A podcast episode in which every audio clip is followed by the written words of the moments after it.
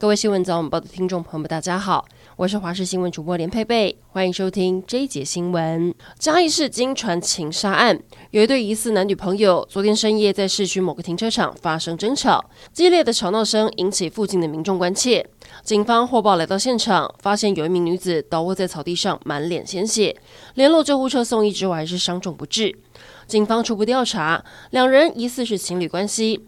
为何在停车场争吵，女子又遭到棍棒打死，还要调查。而警方追查这行凶的男子，后来逃回桃园，又传出男子坠楼，案情还有待调查理清。疫情走向共存，带动了农历年期间内需大爆发，连锁餐饮集团冲出了亮眼业绩，来客数直线成长。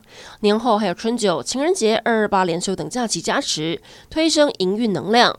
但人力吃紧，也让餐饮业再度出现了缺工缺财的困境。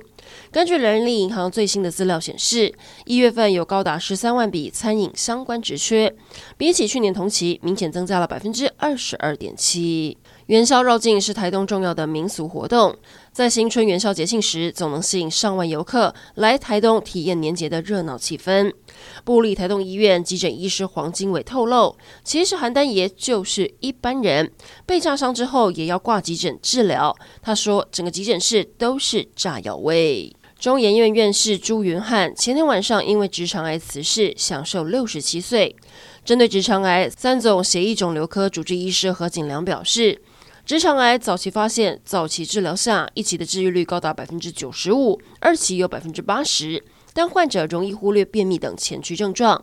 民众如果发现自己出现血便、贫血、异常腹痛、排便习惯改变，就要提高警觉，前往医院大肠直肠外科就诊。台南市议长贿选案又有侦办动作，台南检调昨天再次约谈议长邱丽丽、副议长林志展到案。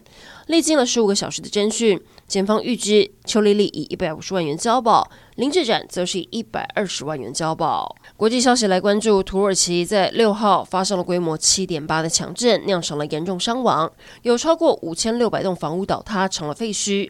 其中在灾区之一的叙利亚阿勒颇，传出有一名孕妇受困，婴儿的母亲在六号强震的受困期间产下她，但她后来却不幸断气。来关心天气，今天北部、东半部、中部山区有局部短暂雨，中南部多云到晴。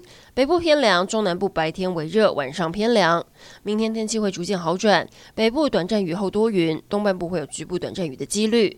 到了星期四会出现空档，西部晴朗，东部偶尔会有局部短暂雨，气温会逐渐回升。中南部要注意日夜温差大。周五会有一道锋面通过，北部东半部转雨，气温略降。到了周末天气转好，不过要提醒下周一将会有另外一道锋面通过，天气又要转变。之后大概会有两三天受到强冷空气影响，目前模拟大多是强烈大陆冷气团或者是寒流等级。下周平地最低温下探八度。